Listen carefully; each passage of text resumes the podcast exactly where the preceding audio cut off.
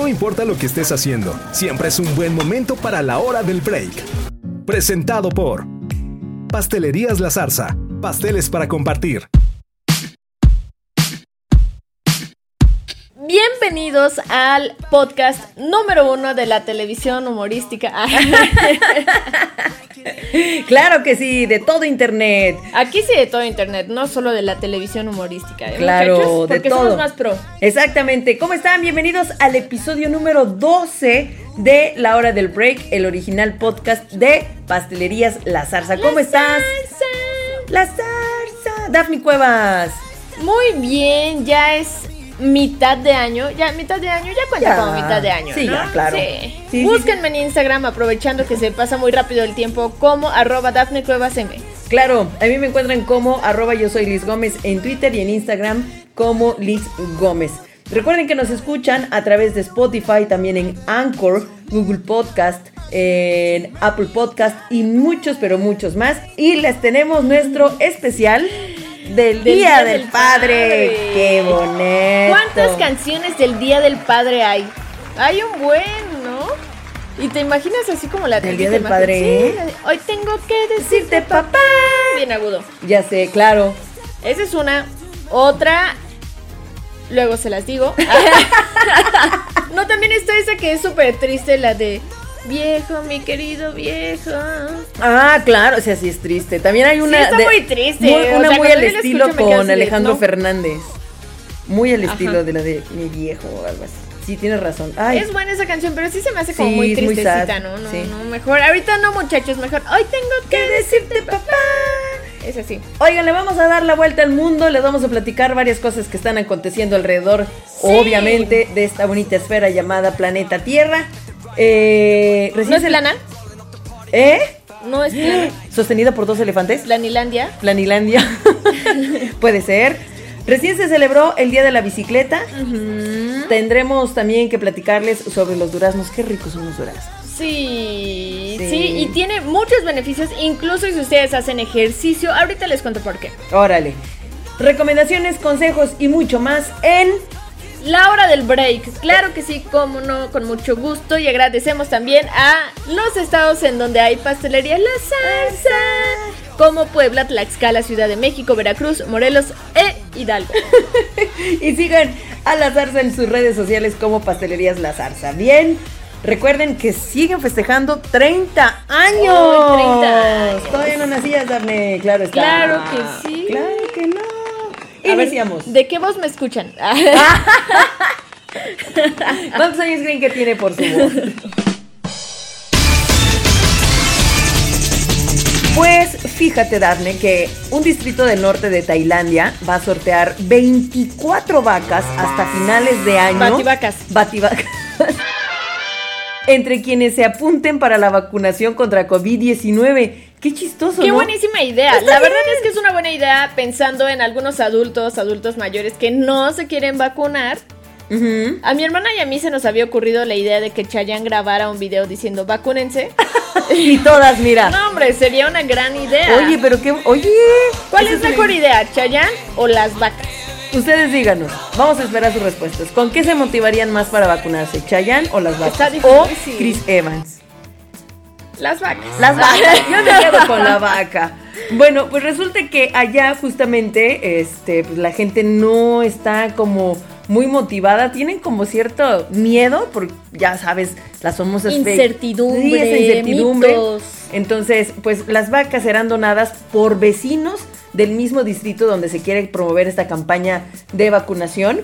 Eh, y esto lo precisó este, precisamente el responsable local y quien dijo que la primera vaca se sorteará el 14 de junio, una semana sea, más ya, tarde. ya, ya, ya, ya, ya, ya. ya, ya, una semana más tarde del inicio de la campaña de vacunación y el resto de las vaquitas se van a sortear en las semanas siguientes hasta el final de diciembre.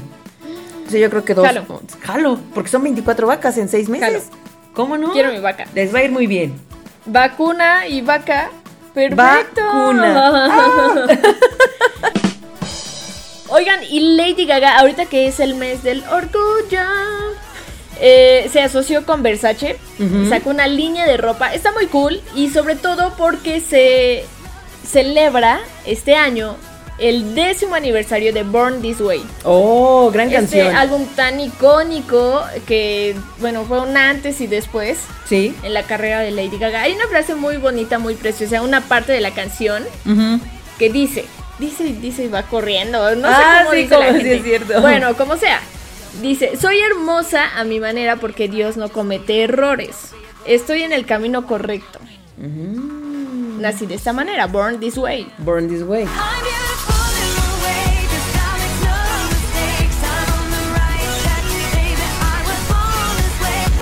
En Kingston, Nuevo Hampshire, esto en Estados Unidos, resulta que la comunidad de repente reportó un movimiento microsísmico cuyo origen no era natural. Imagínate que estás en tu casa, Daphne, Ajá, así, y de repente- viendo la tele, escuchando algo. en sus centros la tierra. Exactamente. ¿Y tú qué, qué, qué pasó? Tembló, ya sabes, luego, luego, hashtag sismo. Sí, ¿no? estoy bien. Estoy bien, He ajá. estado, estoy, bien.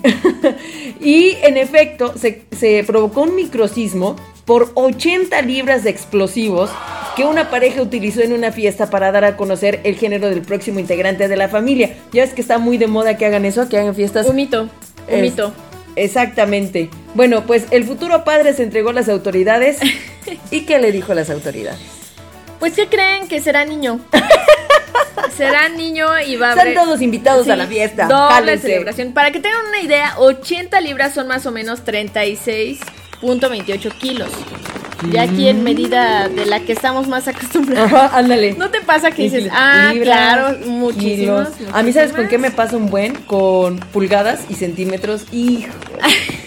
¿Sí? Todavía me cuesta mucho, me cuesta mucho. Yo me imagino así con mis deditos cuando me dijeron, es esto, y ah, esa es una pulgada, entonces ya tengo la medida de la pulgada. Cambiando un poco de tema, en abril de 2018 se instituyó el 3 de junio como el Día de la Bicicleta por parte de la Organización de las Naciones Unidas. Todo esto para fomentar el uso de la bicicleta, pues ya sabes, ¿no? Como un medio para el desarrollo sostenible, reforzar la educación de los niños, los jóvenes, incluida la educación física, la salud, prevenir enfermedades, fomentar la tolerancia. Conocimiento del medio. Conocimiento, exacto, en general conocimiento del medio. Para los que van en segundo año, Sí aplica. todavía sí aplica muy bien. Y facilitar la inclusión social y también cultura de la paz. Está súper bien, aunque ahorita con la lluvia pues es un poco, Complicado, sí, nivel difícil, nivel difícil, muy difícil. porque no sabes si te va a llover en dos segundos o no, pero definitivamente tiene muchos beneficios. Para hacer ejercicio, para sacar el estrés. Eso sí, siempre hay que respetar la calle. A los Sí. peatones, a los coches, la calle es de todos muchachos y como es de todos hay que respetarla. Y ya se les ha dicho en varias ocasiones que las bicicletas también deben respetar el sentido de las calles. Eso es primordial, muchachos. Yo, que también me encuentro en muchos hermanos ciclistas en la calle, es horrible. por- porque en verdad es hasta por su propio bien. Oye, ¿y ¿a poco no se topan? Sí, y se enoja. Y le, todavía le digo, oye, va para allá. No, no sé qué. Yo, "Oh, bro, tranquilo. Es como el que da vueltas sin, sin prender la direccional y todavía se enoja contigo. Sí, así, claro, así, claro. así que por favor, ciclistas, siempre respeten los sentidos de las calles, den prioridad al peatón, cuídense mucho, usen casquito, usen luces y, Y ahora cubrebocas con esta nueva normalidad de andar en bicicleta, pues Sí, también cambió un buen, ¿no? Cambió muchísimo. De hecho, en México, el uso de la bicicleta aumentó durante la pandemia, Daf. Vaya. Aparte de que aumentó el reparto a domicilio, o sea, aumentó, Sí, ya sabes, claro. eh, los pedidos a domicilio, este, también muchas personas optaron por la bicicleta porque no querían contagiarse en el transporte público. Dijeron, pues mejor me voy. Porque, de- o sea, con la bicicleta sí o sí hay distanciamiento social. Ahí sí a sí. fuerza. Usen la bici, úsenla con precaución y respetémonos todos unos a otros y a disfrutar el Día Mundial de la Bici. ¡Eh!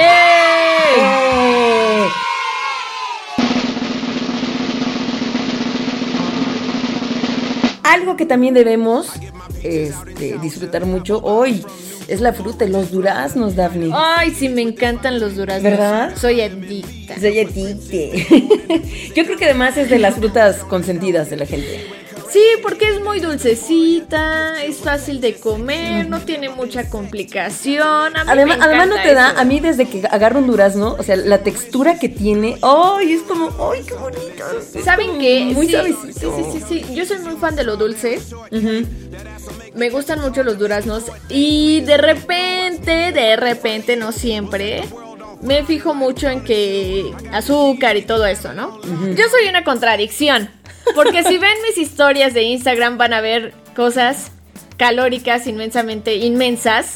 Ajá. Pero de repente sí digo, ah, no, pero es que ya es noche y cosas así. Ay, es de ¿no? que no sea que me. En el- es- efectivamente, en el caso del durazno es muy bueno porque la mayor parte del durazno es agua.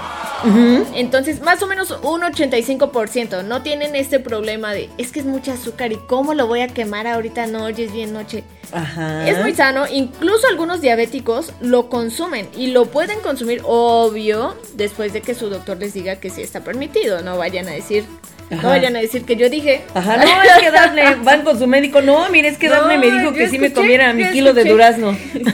Sí, no, no, no, no, no, no abusen, no abusen. Bueno, además el durazno es muy fácil encontrarlo como sabor en mermeladas, en jugos, en postres, dulces, muchas, muchas, muchas cosas. Que las condiciones son distintas, depende de cómo lo consumas, ¿no? Si es en almíbar, si es...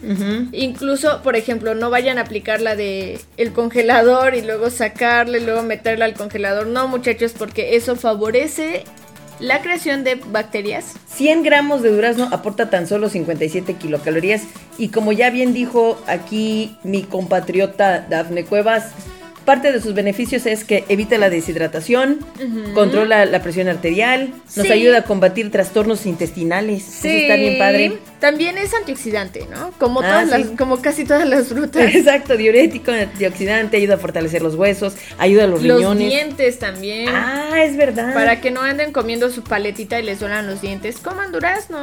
Duraznito y les ayuda a tener la piel sanita y combaten la anemia. Además, la zarza tiene un pastel de durazno. Que no veníamos preparadas, pero, Pero te voy a comer una ahorita. Ay, cómo no, qué rico. El lado más dulce de los podcasts. La recomendación es el pastel de durazno, que es un esponjoso pan de vainilla humectado con tres leches de durazno relleno de crema pastelera de almendras y trozos de durazno.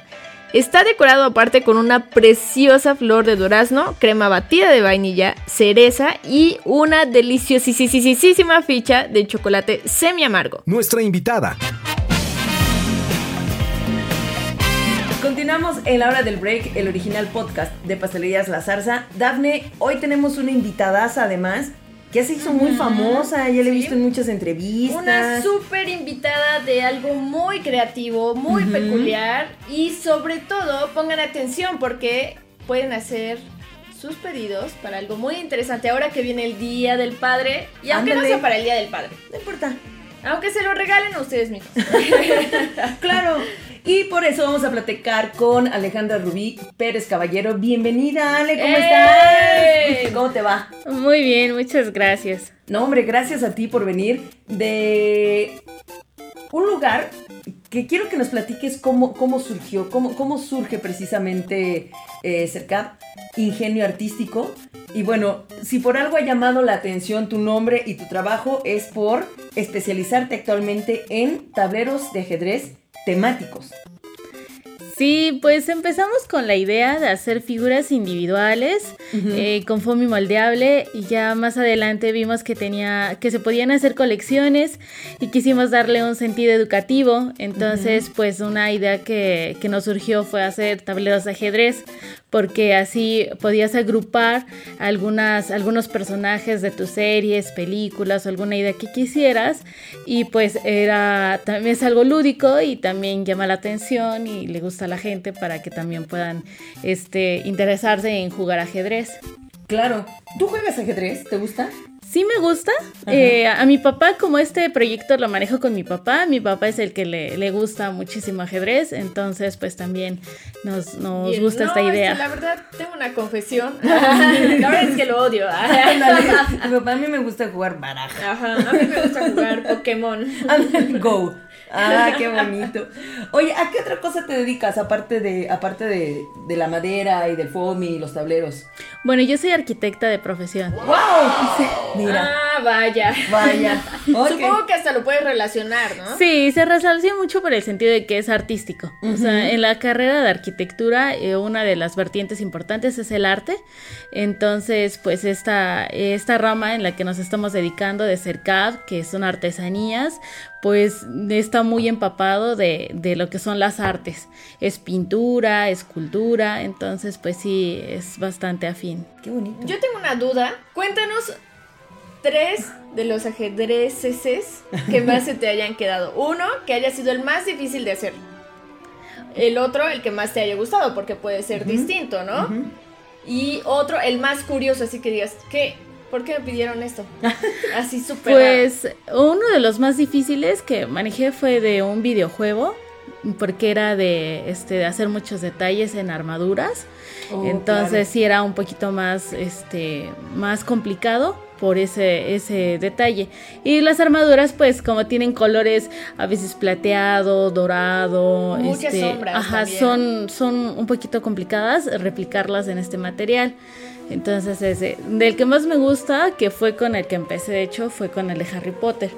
Esa saga de por sí tiene bastantes fanáticos Sí. y hay bastantes personajes, entonces pues es uno de los que disfruto más porque tengo bastantes modelos de ese, de ese diseño. Y de los más curiosos fue uno que me pidieron de capacidades especiales. Era una maes- era una psicóloga, entonces me pidió que, que pusiera este personas débiles visuales, eh, de co- hasta los peones fueron fue en lenguaje de señas. Entonces sí fue bastante este curioso y, y bastante especial. Oye, está, pero está bastante. Eso No está muy interesante. ocurrido, A mí ajá. tampoco. Yo, yo le iba a proponer que hiciera uno de la zarza. Oye, a ver qué si se pudiera idea, hacer sí, con los pastelitos, ¿no? Sí, sí, sí, Con los Zarzarín- personajes. Zarza- y que Zarzarín sea, Zarzarín. Zarzarín sea los peoncitos. Estaría bien padre. Vamos a mandarle la idea. Va. Para que lo haga. Órale. Y cuando lo tenga ya les avisamos, muchachos. Eso. Oye, ¿cuál es el que más te han pedido? Eh, Mario Bros.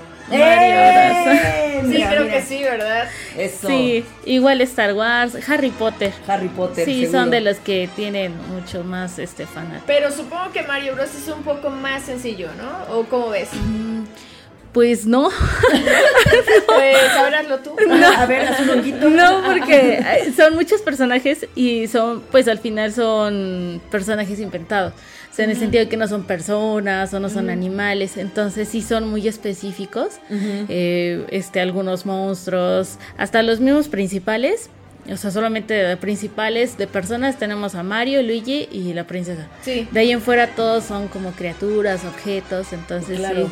sí, sí son un poco ¿Cómo se llama el malo? lejos. Boxer. ¿Cuál de todos? Ajá. Eh, El malo malo. El malo malo. Exactamente.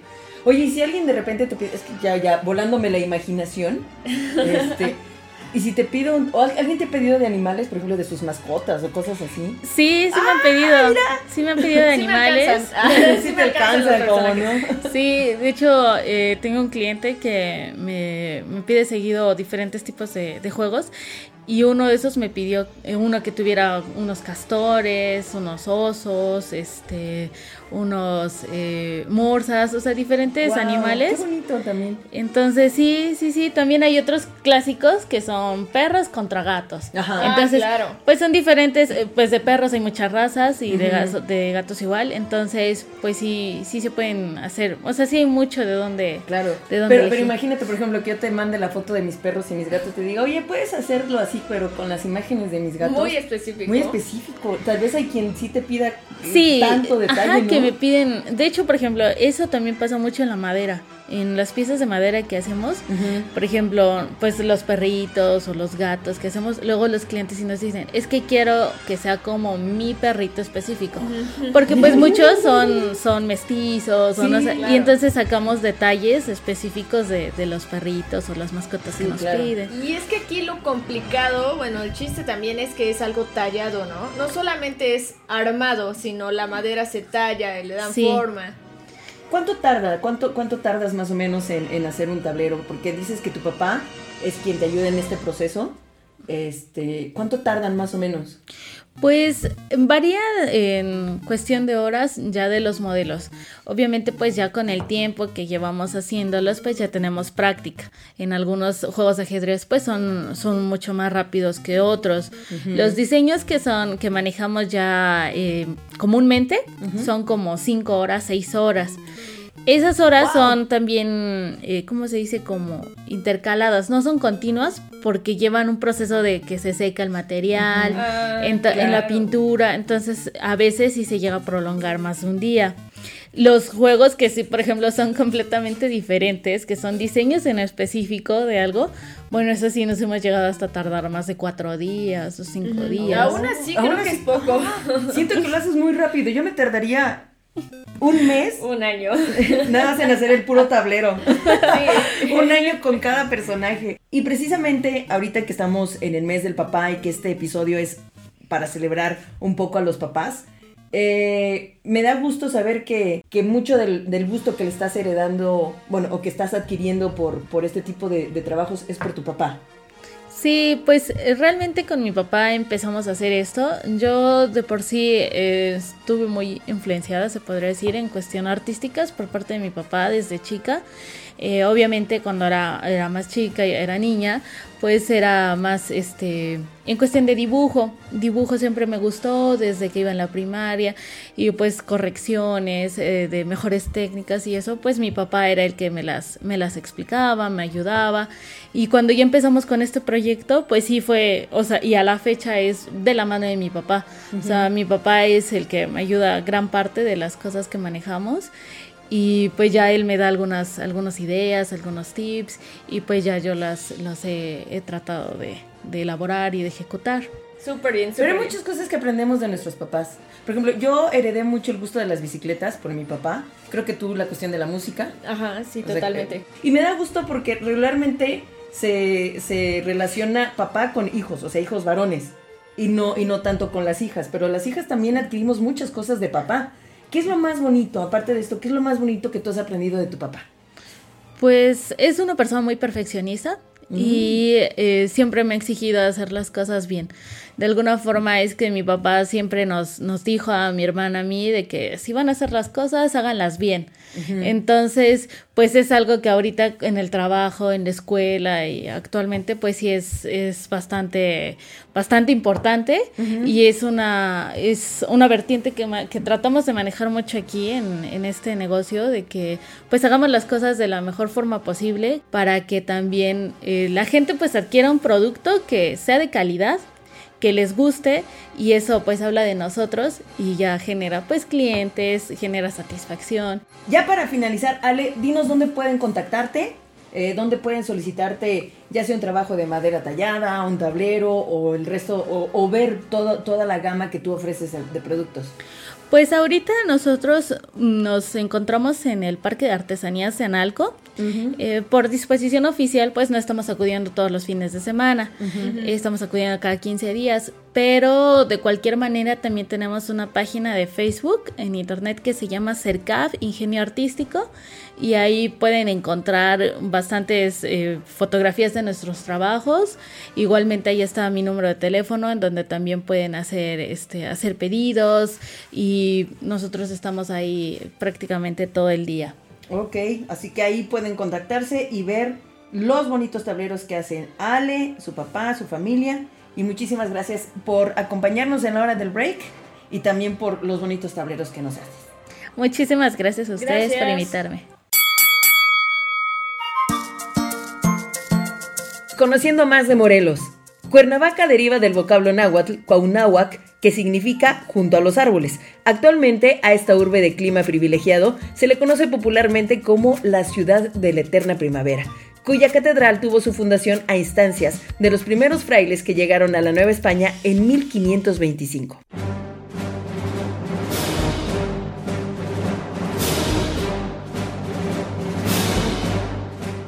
Continuamos con este súper, súper especial del Día del Padre y tenemos invitados, claro que sí, virtuales, que nos van a responder algunas preguntas porque así como preguntamos a las mamás, a las mamás SSS, Sí. también vamos a preguntar a los papás SSS. Sí, claro. Entonces vamos a ver qué nos cuentan acerca de este trabajo tan difícil. De la paternidad.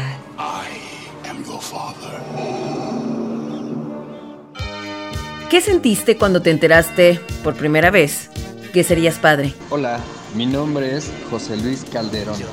¿Qué sentí cuando me enteré que iba a ser papá? Híjole, fue algo que no asimilé en corto tiempo. Realmente me costó mucho, eh, pues, pues aceptarlo. Y no porque no quisiera, sino porque siempre lo estábamos, o hubo un tiempo largo que lo estuvimos buscando eh, tres años aproximadamente y, y- pues realmente no estábamos ya eh, con la esperanza o, con la espera más bien de, de, de, pues ser, ser papás, ¿no? Y luego pues realizando diferentes proyectos y en plena pandemia pues e- era algo que no, no esperábamos. Y cuando yo me enteré, eh, me costó asimilarlo, pero poco a poco cuando iba creciendo la pancita y cuando, y cuando me daba cuenta que era real, pues bueno, fue una emoción grande de pensar al inicio de que venía en, unos, en un tiempo complicado, en una situación complicada en donde yo ya había eh, dicho que no iba a traer niños al mundo, em, cambió totalmente mi, pensar, ¿no? Fue de emoción en lugar de- de preocupación. Me, da, me dio mucha emoción. Mi nombre es Joel Valencia. Hay una historia muy, muy, muy, muy curiosa detrás de todo esto. eh, chusca, inclusive. Pero bueno, no la voy a contar ahora. Eh, después de que eh, por prácticamente toda una tarde eh, no, no seguí el juego de mi esposa, cuando por fin vi el mensaje que me tenía escondido en un huevito kinder, que decía que vas a ser papá, me dieron muchas vueltas la cabeza, empecé a pensar muchas cosas y curioso, o sea, empiezas así a pensar como en el futuro y lo que va a representar este cambio en tu vida, pero recuerdo que lo más eh, recurrente en mi cabeza era la idea de que de que fuera de que estuviera bien, de que fuera sana, pues que fuera lo mejor posible, ¿no? Un, embarazo lo mejor posible y, y un nacimiento lo más lo más eh, fluido, por así decirlo, ¿no? Eh, sentí mucha emoción, sentí mucho, mucha ansiedad, mucho nerviosismo, mucho miedo y mucha alegría, mu- mucha emoción al mismo tiempo. Soy Alejandro Alonso. ¿Qué sentí por primera vez cuando iba a tener a mi hijo? Una emoción que no, no daba crédito a entenderlo. ¿Es verdad que los papás quieren más a las niñas, a las hijas, que a los niños, o sea, a los hijos? ¿O al menos que las cuidan más? Eh, si es verdad que los papás quieren más a las niñas que a los niños, bueno, no, no, no, no soy quien para poder contestar esto. Lo que sí es cierto es que eh, sí, las niñas, tengo sobrinas por parte de mis primos, que son, eh, que bueno, me siguen mucho y que sí son más cariñosas, pero el hecho de pensar que, que tengo un hijo varón y que pues, eh, es mi mejor amigo y lo va a hacer durante toda la vida, eh, me, emociona mucho. Así, eh, como, como hombre y como papá, sientes que por una parte tiene eh, hasta cierto punto mm, más necesidad de ti, pero no es que las quieras más o no es que la quieras más. Digo, yo tengo solo una hija, entonces no es que la quieras más. Simplemente va por el lado de que hasta cierto punto la ves más frágil, ¿no? O sea, la sientes más frágil. Solo tuve hijos. Me imagino que el tener una hija aumenta más el amor por el género. Son más cariñosos. ¿Qué tuviste que aprender para enseñarle a tus hijos? Por ejemplo, eh, tocar un instrumento, cálculo, tender una cama para enseñarle cómo tender su cama, eh, bolear unos zapatos. algo que le hayas enseñado y que tú no sabías si tuviste que aprender. Pues bueno, ahorita está muy chiquito, tiene tres meses y pues no, no he podido enseñarle algo complejo, pero, pero poco a poco, ¿eh?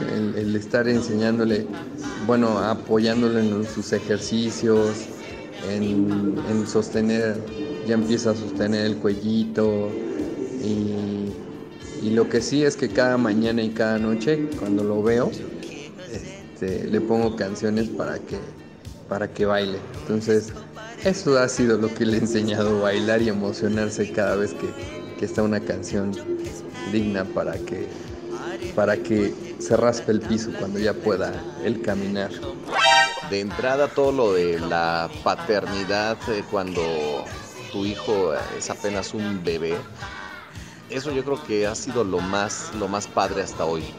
¿Por qué? Porque tuve que aprender a cambiar un pañal, tuve que aprender a hacerlo eructar, tuve que aprender a este a, a darle de comer, a dormir por intervalos, este, a ver que si se caía estuviera bien.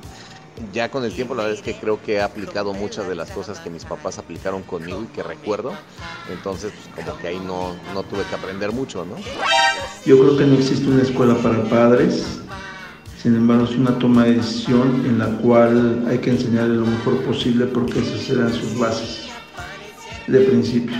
¿Qué sientes que has aprendido de tus hijos? Híjole, mucha paciencia. Estamos en presencia de alguien que va, va creciendo, va aprendiendo muchas cosas. Y, y pues bueno, e- es eso, ¿no? ¿no? Poco a poco voy aprendiendo más y más. Y estoy aprendiendo a, a despertar cada vez más feliz de lo que era. Yo creo que sobre todo me ha ayudado a tener más paciencia. Eso, eso es, es, es- es básico, ¿no?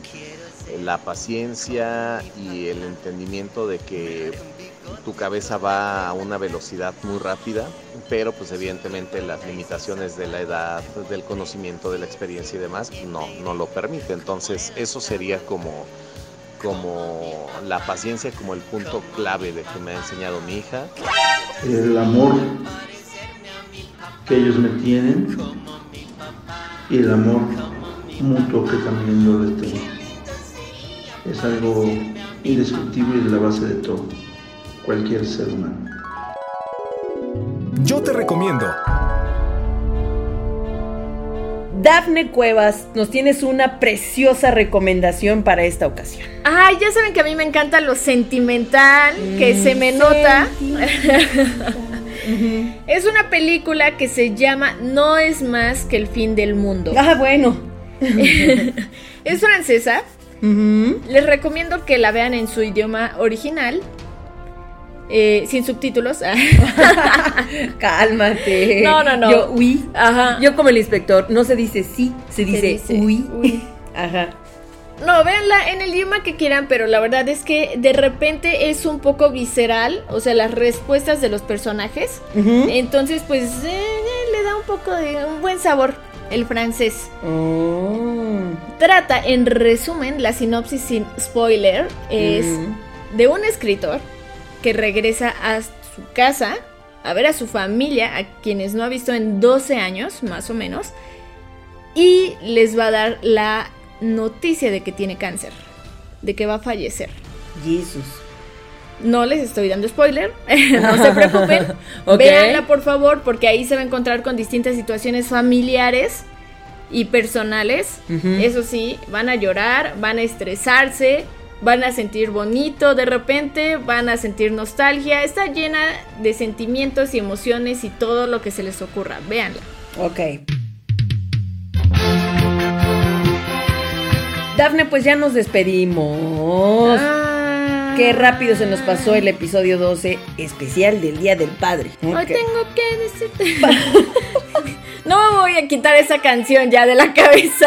Qué barbaridad, ni Timbiriche la ha cantado tantas veces como tú hoy, precisamente. Ok. Y en menos de una hora ya vean cuántas Ah, me eché. Qué barbaridad, ya, en serio. Lo bueno es que no son ni mis perros ni mis gatos porque ellos sí me van a tener que soportar todo el día mínimo. Pásenla bien, yo soy Liz Gómez, agradecemos eh, por supuesto que nos escuchen, que nos sintonicen ah, a través de las diferentes plataformas y también agradecemos a los estados donde Pastelerías La Zarza tiene presencia. Claro que sí, Hidalgo.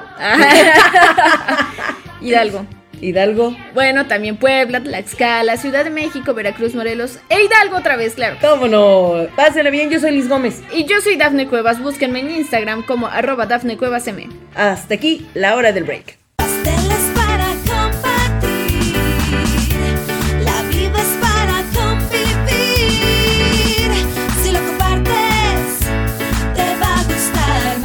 Decimos adiós, solo hasta la próxima hora del break.